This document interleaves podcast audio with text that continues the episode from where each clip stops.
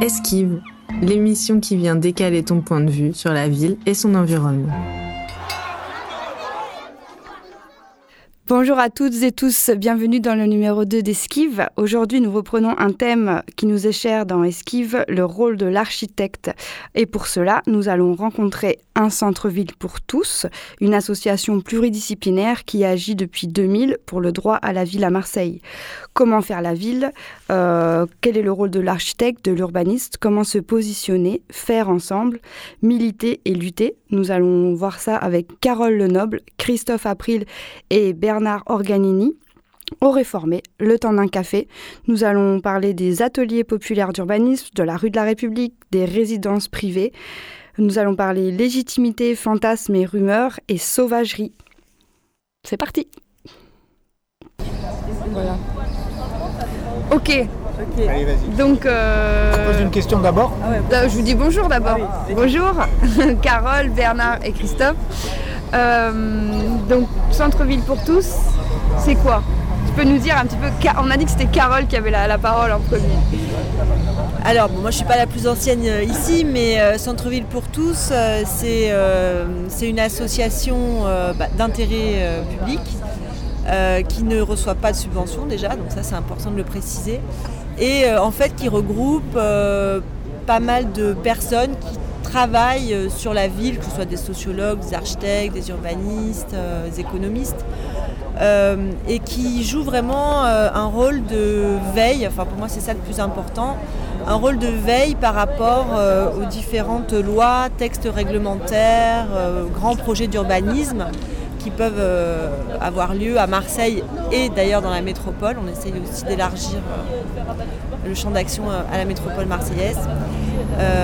Donc un rôle de veille et de dénonciation par rapport à ce qui peut se faire. Et donc notre rôle c'est vraiment de se positionner en vecteur entre euh, tous ces documents euh, qui sont souvent assez techniques, euh, un peu enfin pas faciles à comprendre et à digérer pour les personnes entre guillemets non expertes et donc de les digérer et après donc de les de les re enfin de les republier, de les remontrer, que ce soit via un site internet par exemple pour le PLUI, plan local d'urbanisme intercommunal.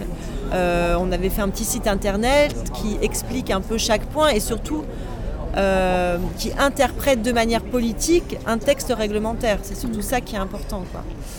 Euh, ou bien euh, l'organisation d'APU dans l'espace public comme on avait fait à Noailles euh, qui montre euh, un peu euh, on est et dans les un APU, anagrammes. c'est un atelier populaire d'urbanisme. Et donc là, Christophe fait bien de me reprendre là-dessus, puisque évidemment, c'est le problème justement de tous ces acronymes qui sont utilisés euh, dans l'urbanisme en particulier. Euh, voilà, peut-être que Bernard veut parler un peu plus de manière historique. euh, de Oui. Centre-Ville pour tous. Sinon, le, le centre-ville pour tous, euh, comme son nom l'indique, euh, milite depuis son origine, c'est-à-dire euh, depuis les années 2000, euh, pour que toutes les catégories populaires qui habitent le centre-ville n'en soient pas éjectées. Et donc, euh, de différentes, euh, différentes mobilisations ont eu lieu euh, autour de projets et de scandales, puisque la naissance de Centre-Ville pour tous s'est faite autour d'un certain nombre de, de marchands de sommeil qui, à Belzins, euh, exploitaient honteusement la misère du monde. Et euh, ensuite, euh, Centre-Ville pour tous s'est fait connaître par la mobilisation autour de- des expulsions de l'école de la rue de la République, où massivement un projet de transformation de l'habitat en fait euh, masquait un projet de bouleversement des habitants, hein, en faisant venir des gens qui, comme disait le maire de l'époque, euh, payent des impôts euh, à la place de tous ces pauvres euh, qui, en fait, qui ont payé tout autant, mais ça va. Christophe, tu as ajouté quelque chose pour euh, la présentation du centre-ville pour tous? Bah, mm, sur la présentation proprement dite, pas spécifiquement, mais moi j'ai rejoint Centre-Ville pour tous parce que je m'intéresse aux questions de, de, langage et la manière dont on parle de la ville. Il y a un terme par exemple qui est très dans l'air du temps, c'est la fabrique de la ville. Euh, c'est un terme qu'on retrouvait dans le projet d'ailleurs de la, friche Label de Mai. Euh, donc tout, le vocabulaire qui est utilisé euh, et instrumentalisé pour, pour dissimuler la manière dont, on, dont, on, conçoit l'espace urbain. Et justement, bah, un centre-ville pour tous s'intéresse à décrypter la façon dont c'est construit, élaboré, pensé, aménagé. Et c'est ça qui m'intéresse. Je voulais rajouter un truc par rapport à l'espace public dont on a parlé tout à l'heure. Euh, et donc c'est aussi l'exemple de Bernard de la rue de la République euh, qui m'y fait penser parce que euh, même si le cœur de l'action de Centre-ville pour tous, c'était quand même autour des questions de logement, de mal logement et de population délogée, à la rue de la République, on avait déjà le premier exemple où tout ça, ça s'est fait par l'espace public, puisque c'est par l'arrivée du tram et par les travaux euh, qui ont eu lieu que euh, toutes ces populations euh, se sont vues délogées et les commerces aussi, puisque les commerces au rez-de-chaussée avec des palissades de chantier qu'on met à 80 cm des façades, ben, forcément on sait qu'on va faire mourir les commerces. Il y a plein de, stratégies comme ça pour faire vider la rue de ses habitants et de ses commerçants. Euh, et, donc euh, voilà, ça, ça, montre bien à quel point euh, ces deux problématiques sont liées. Et puis il y a l'autre exemple plus récent qui est celui du chantier de la Plaine, où Centre-Ville pour tous s'est positionné aussi en questionnant, enfin en opposition et en questionnant ce projet euh, sur le manque de concertation qu'il a pu y avoir et sur, euh, en alertant aussi sur les risques euh, que ce projet aussi soit le cheval de Troie de la gentrification dans le quartier aussi, si des mesures compensatoires n'étaient pas prises par ailleurs. C'est-à-dire qu'évidemment, on ne veut pas avoir le discours qu'il faut mieux laisser pourrir l'espace public plutôt que le réhabiliter parce que sinon il y a un risque de gentrification, mais c'est plutôt comment on accompagne ça de la création de logements sociaux, d'un plafonnement de loyer et d'un certain nombre de mesures qui font qu'on euh, peut avoir euh, un centre-ville pour tous euh, et donc pour des classes populaires également, tout en ayant des espaces publics de qualité. Comment on peut justement ne pas être soit dans le, comme on l'a été à Marseille jusqu'à maintenant, on laisse pourrir, et du coup bah, les pauvres habitent là, mais l'espace public il est sale, il est pourri, et voilà. soit on refait, on met des transports et on refait les trottoirs, mais du coup on change la population. Pour revenir sur la rue de la République, on a eu là un exemple d'échec d'une façon de faire la ville par en haut, parce que euh, pendant 15 ans, la rue de la République, elle a été déserte. C'est-à-dire, c'était, il n'y avait même pas d'habitants et surtout pas de commerce. Donc il n'y avait personne.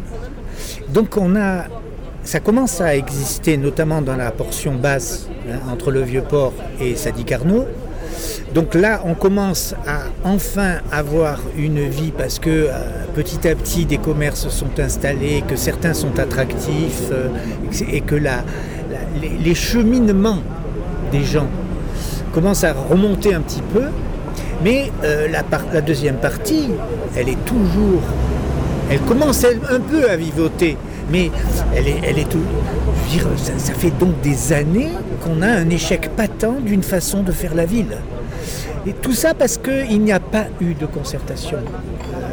Dans, nos, dans notre expérience militante, il y, a eu, il y a même des gens qui ont été virés par intimidation. C'est-à-dire que les gens qui voulaient récupérer les logements, ils envoyaient des voyous mm. menacer les gens. Donc c'est plus qu'une absence de concertation, ça. C'est de, c'est vraiment de. Et donc avoir procédé comme ça, ben ça a fait des ravages qu'on paye encore aujourd'hui. Alors moi je vous ai rencontré, je voudrais qu'on parle aussi de, des ateliers populaires d'urbanisme, qu'on revienne là-dessus parce que tu, parles justement de comment faire la ville, qui, enfin avec qui, comment est-ce qu'on fait. Et moi je vous ai rencontré aussi en juin euh, sur l'atelier populaire d'urbanisme qui avait été donné au, centre social Velten. Du coup, est-ce que vous pouvez nous expliquer ce que c'est les, APU, comment ça se passe, qui ça rassemble, de quoi on parle On parle des APU bah, les APU, c'est justement bah, le moment euh, où on va euh, euh, comment dire, faire le lien avec les personnes qui habitent, qui vivent dans le quartier et, et ce qu'on a pu décrypter des, enjeux en cours sur ce quartier. Quoi. Par exemple, quand on avait fait l'APU dans la rue de Bagne, à Noailles, c'était pour informer d'où en était le projet sur le périmètre de la rue d'Aubagne, c'est-à-dire qu'il y avait eu beaucoup de mobilisation dans l'urgence après les effondrements, par rapport aux délogés, etc. Euh, mais euh, finalement, l'information euh, était très peu passée sur l'avenir bah, du lieu des effondrements, mais aussi du périmètre qui va beaucoup plus haut dans la rue d'Aubagne. Donc il y avait beaucoup de rumeurs qui couraient, enfin, les gens ne savaient pas. Donc là, c'était vraiment. c'était plus à titre informatif. Après l'APU qui a eu lieu en juin au centre social Velten, donc là c'était à l'initiative du COMU, donc le comité ou le collectif des maîtrises d'usage, donc qui regroupe plusieurs collectifs, associations de Marseille qui travaillent sur l'espace public et le logement. c'était plus pour donc ça c'était dans le cadre du PPA, le projet partenarial d'aménagement. Euh, et euh, voilà, c'était pour que, euh, c'était pour que les différents quartiers qui étaient là, qui étaient représentés, travaillent autour de maquettes et fassent un diagnostic de leur quartier, mais aussi le but c'est que ces événements se reproduisent pour qu'à un moment donné on soit force de proposition, parce que là il y a une concertation qui va être menée par le haut dans le cadre de la Splane euh, sur certains îlots. Euh, alors, quelqu'un peut dire l'acronyme? Société publique d'aménagement. Euh, bon, c'est la ouais, voilà. Un gros truc, quoi, institutionnel. qui va nous manger tout cru si on ne se mobilise pas collectivement pour proposer aussi des choses je voudrais ajouter, il s'agit de, consulter, d'avoir des diagnostics euh, locaux, mais qui ne sont pas simplement dans la proposition, mais aussi c'est euh, tout, l'enjeu un peu de, cette entre guillemets fabrique de la ville, c'est de, faire en sorte que les gens qui habitent, les gens qui connaissent le quartier, les, simples habitants, les militants, les, gens qui ont un savoir aussi sur la ville, euh, puissent non seulement proposer, mais participer aux délibérations c'est-à-dire euh, participer aux prises de décision, être partie prenante de ce qui va s'élaborer. Et ça, on se rend compte avec ce comité des maîtrises d'usage, on se rend compte tous les millefeuilles administratifs, technocratiques et de pouvoir, alors qui, sont parfois, qui, correspondent aux différents échelons des collectivités territoriales, mais pas seulement. C'est-à-dire que dans chaque échelon, il y a différentes strates. On a une stratification comme ça très verticale. Et toute la, problématique de ce travail euh, euh, des, ateliers euh, populaires d'urbanisme, c'est de mettre un, pied dans la porte pour dire voilà, on n'a pas simplement un savoir en bas sur la ville, mais on veut aussi être décisionnaire de ce qui nous concerne. Et, là, c'est un enjeu sur plusieurs années. C'est vrai que c'est très complexe. Euh, et peut-être c'est aussi dans ces ateliers de, faire en sorte que des, gens, alors on parlait tout à l'heure de la différence entre les sachants et les non-sachants, des sachants et des non-sachants, dans, ces deux catégories de personnes, il y a des gens qui n'ont pas l'habitude de prendre la parole, qui n'ont pas l'habitude de s'exprimer.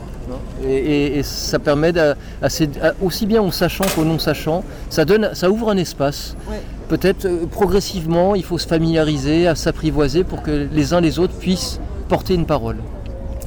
Alors moi je mettrais des gros guillemets à, sachant et non sachant parce que hum, il y a beaucoup de gens aussi qui sont. Euh, enfin, on est tous sachants de quelque chose et puis justement, nous ce qu'on défend, c'est que les habitants sont les sachants de leur quartier, sont les experts de leur, quartier.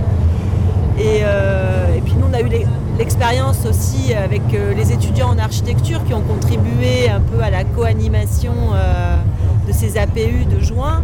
Euh, et, donc ils avaient préparé plein de choses, ils étaient venus, on va expliquer ça, ça, ça aux habitants. Puis finalement, c'est eux qui ont pris des notes quoi, pendant l'APU.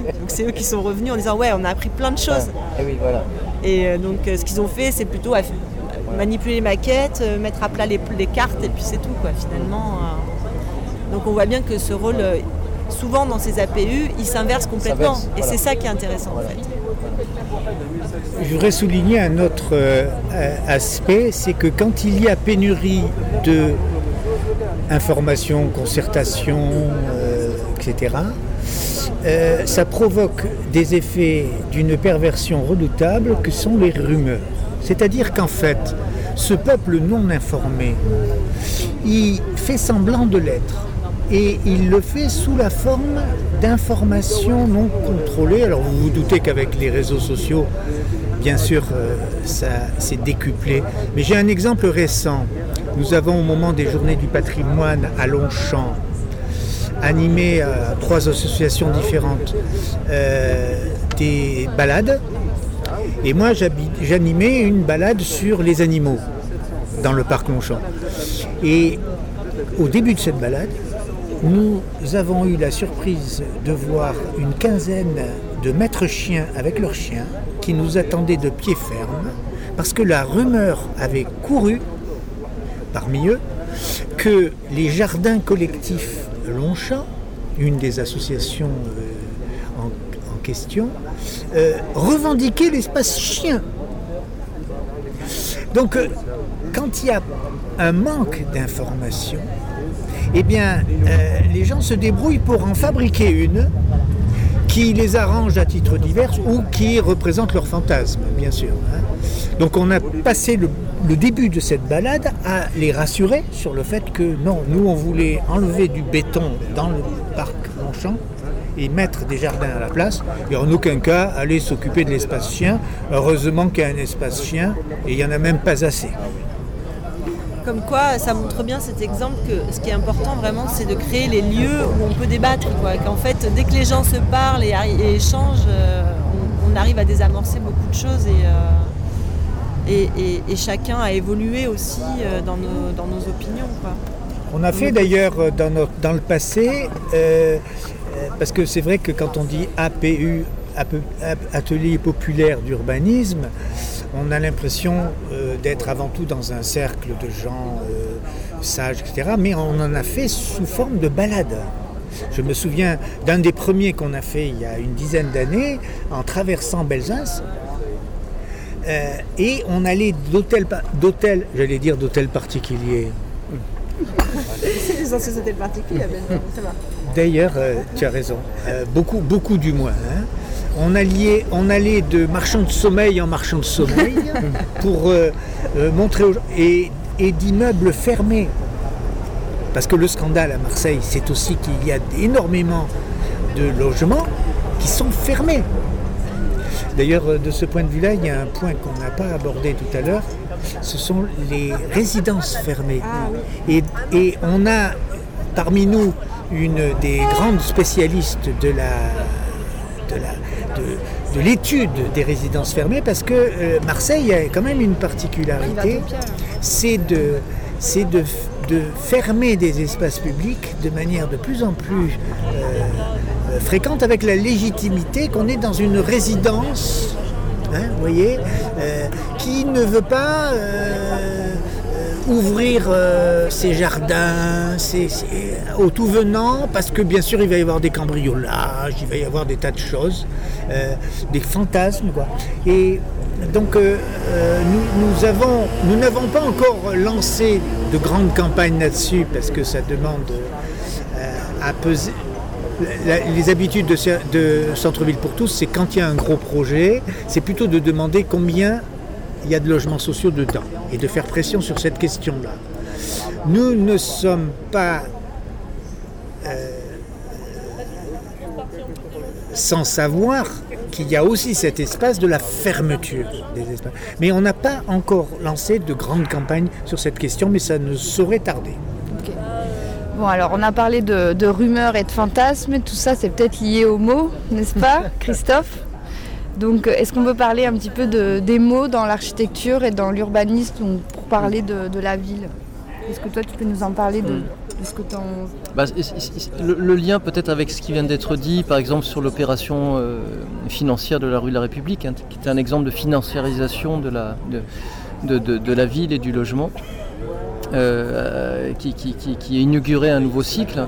C'est toute l'instrumentalisation du langage en fait qui est, opérée à travers les opérations d'urbanisme.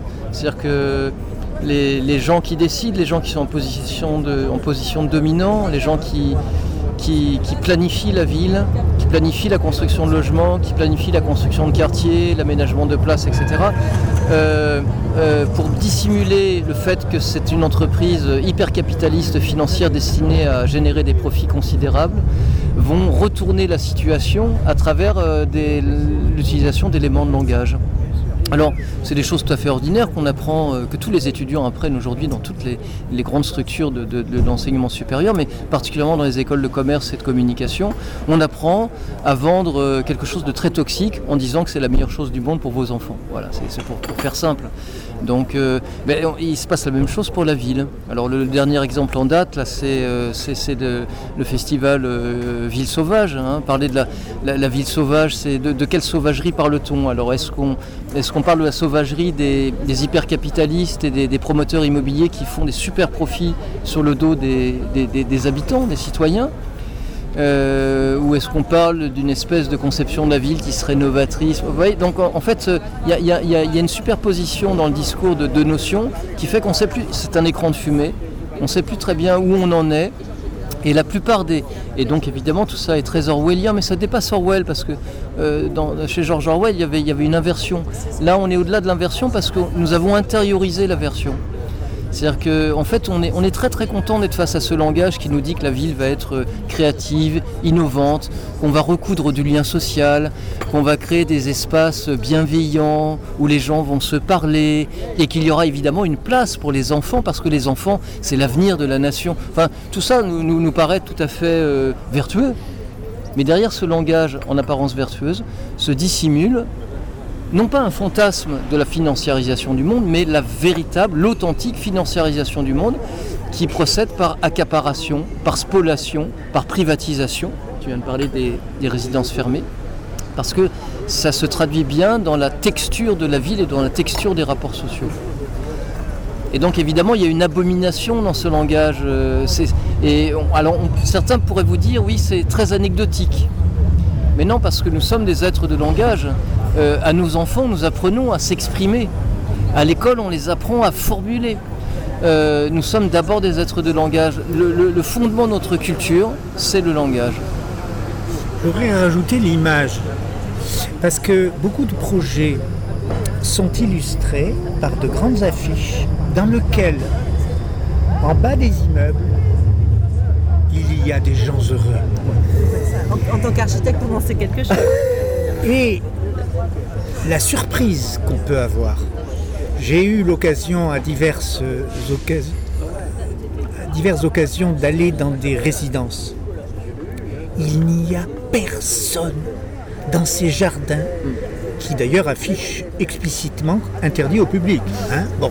Interdit de marcher sur la pelouse. Interdit, mais il est interdit aux enfants de jouer même dans le truc. D'ailleurs, quand bien même ce ne serait pas écrit, c'est dans les mœurs c'est intégré, c'est intériorisé que les enfants y sont bien à l'intérieur, devant des écrans d'ailleurs, dans lesquels éventuellement ils courent beaucoup plus de danger que s'ils étaient dehors en train de jouer au ballon. Hum, hum, hum. Donc, mais ça fait déjà un petit temps qu'on discute. Est-ce que euh, moi je peux vous demander pour du coup les auditeurs de Radio Grenouille comment est-ce qu'on peut euh, suivre euh, Centre-ville pour tous, vos travaux, ce que vous écrivez? Il y a des articles, il y a un site internet, il y a des. Est-ce qu'on peut vous rejoindre sur certains événements que vous organisez, un petit peu tout ça? Bah, il y a un site internet. Oui. Et il y a. Un centre-ville pour tous. Hein oui, il y a un centre-ville pour tous. Et il y a une page Facebook aussi. Il y a une page Facebook également. Donc c'est quoi les prochains, prochains événements peut-être où on pourrait euh, venir vous rencontrer euh, dans la rue ou pas? Euh, On sera présent on sera présent le 20 novembre à Noailles. Il y a une journée inter-collectif et association qui s'organise dans l'espace public et dans plusieurs lieux. Et donc il y aura aussi Centre-Ville pour tous. On ne sait pas exactement va faire Est-ce qu'on va coupler ça justement avec un nouvel APU ou pas, on ne sait pas encore là, mais en discussion tout ça. Ok. Un dernier petit mot peut-être sur, le, sur, sur, la ville, sur Marseille, sur le café, sur les poils bon, on, a, on, a, évoqué la ville sauvage, mais on a la chance aussi d'avoir vu se dérouler hier un, une, Marseille rentre dans la célébrité mondiale avec le, le, le, roof, le roof day, le rooftop day, ah sur le, le, jour des toits terrasses. Pour les stands toits. Voilà, donc c'est un événement qui était organisé hier, le 4 octobre 2022, et qui consiste à célébrer la vertu des toits où les, où les, où les classes dominantes et les petits bourgeois vont aller danser, s'éclater, vont faire la fête et boire de la bière euh, dans des pintes à, quelques euros. Et alors que dans cette même ville, en, 2018, on a, eu des, effondrements d'immeubles, précisément parce que les, toits, les toitures, et c'est à fait notoire à Marseille, pour tous les gens qui vivent en copropriété, les toitures sont les parties les plus mal entretenues de ces immeubles. Donc d'un côté, on a, d'un côté, on a, on a comme ça un événement un peu, une, ça, rappelle vraiment, euh, on est vraiment dans la filiation de la gauche caviar hein, qui, va se, qui va s'éclater, qui va faire la fête. C'est le sens de la fête à la marseillaise, aller danser sur les toits. Et pendant ce temps-là, on a des aménageurs publics qui, euh, qui font comme si la question des toitures n'existait pas. Eh ben, merci Centre-Ville pour tous, pour euh, toute votre équipe et tout votre engagement euh, entre le militantisme, euh, et la lutte, les prises de position et aussi les, propositions en fait de, de, de, de, faire la ville aussi un petit peu autrement. Merci beaucoup à tous et à bientôt. Merci.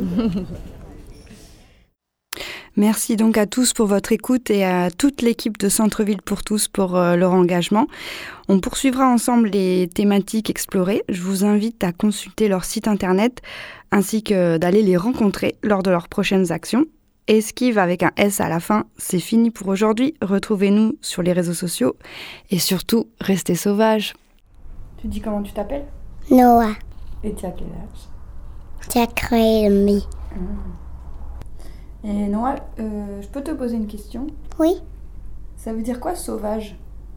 Sauvage? Hmm. Ça veut dire. Je sais pas. Tu sais pas ce que ça veut dire sauvage? Non Si? Ça veut dire être en liberté.